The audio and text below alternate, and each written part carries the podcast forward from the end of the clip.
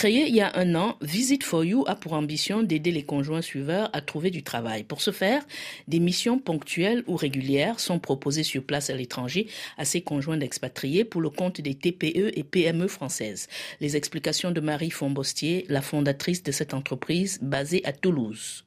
Alors, Visit for You est une société qui permet aux entreprises françaises d'avoir des relais à l'international grâce aux conjoints suiveurs expatriés que je mobilise pour elles.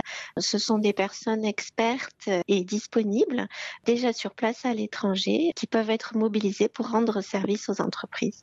Alors, des conjoints suiveurs qui n'ont pas de travail sur place. Exactement. Ce sont des personnes qui avaient au préalable une belle carrière, fait de belles études et qui, pour l'expatriation, laissent toute cette expertise de côté et se retrouvent disponibles avec toutes ces expertises qui ne sont pas mobilisées. Donc j'ai pris le parti bah, de mettre en valeur ces personnes-là. Qu'est-ce qui vous a vraiment motivé pour créer Visit for You? C'est parti de mon expérience personnelle. J'ai été expatriée au Sénégal.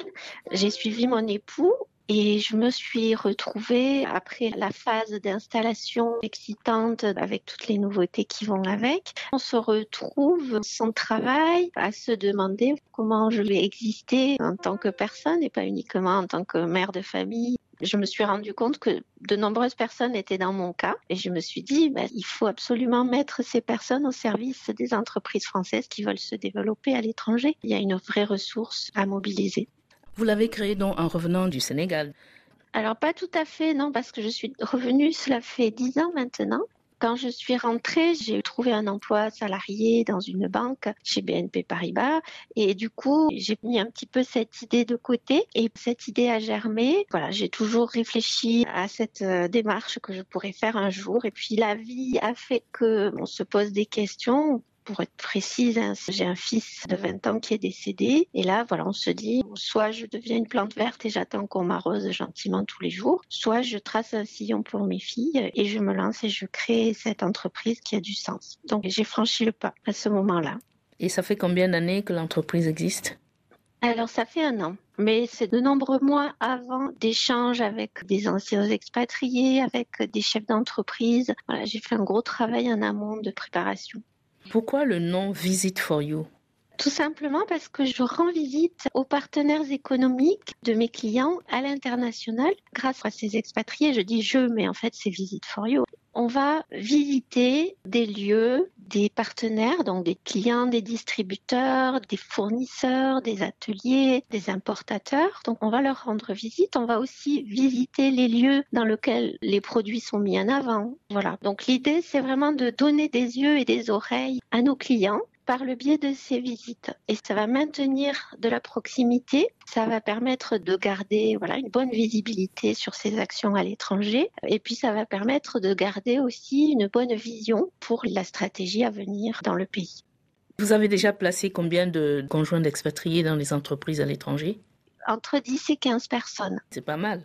Oui, j'ai été surprise de la rapidité avec laquelle mon activité a démarré et des marques d'intérêt euh, des entreprises qui voient par cette activité beaucoup de souplesse. Et voilà, donc euh, j'ai mobilisé deux personnes à New York. Je suis en train de mobiliser une personne à Las Vegas, une personne à Singapour, à Dubaï, en Roumanie, au Népal, en Autriche, au Maroc, dans toutes les régions du monde.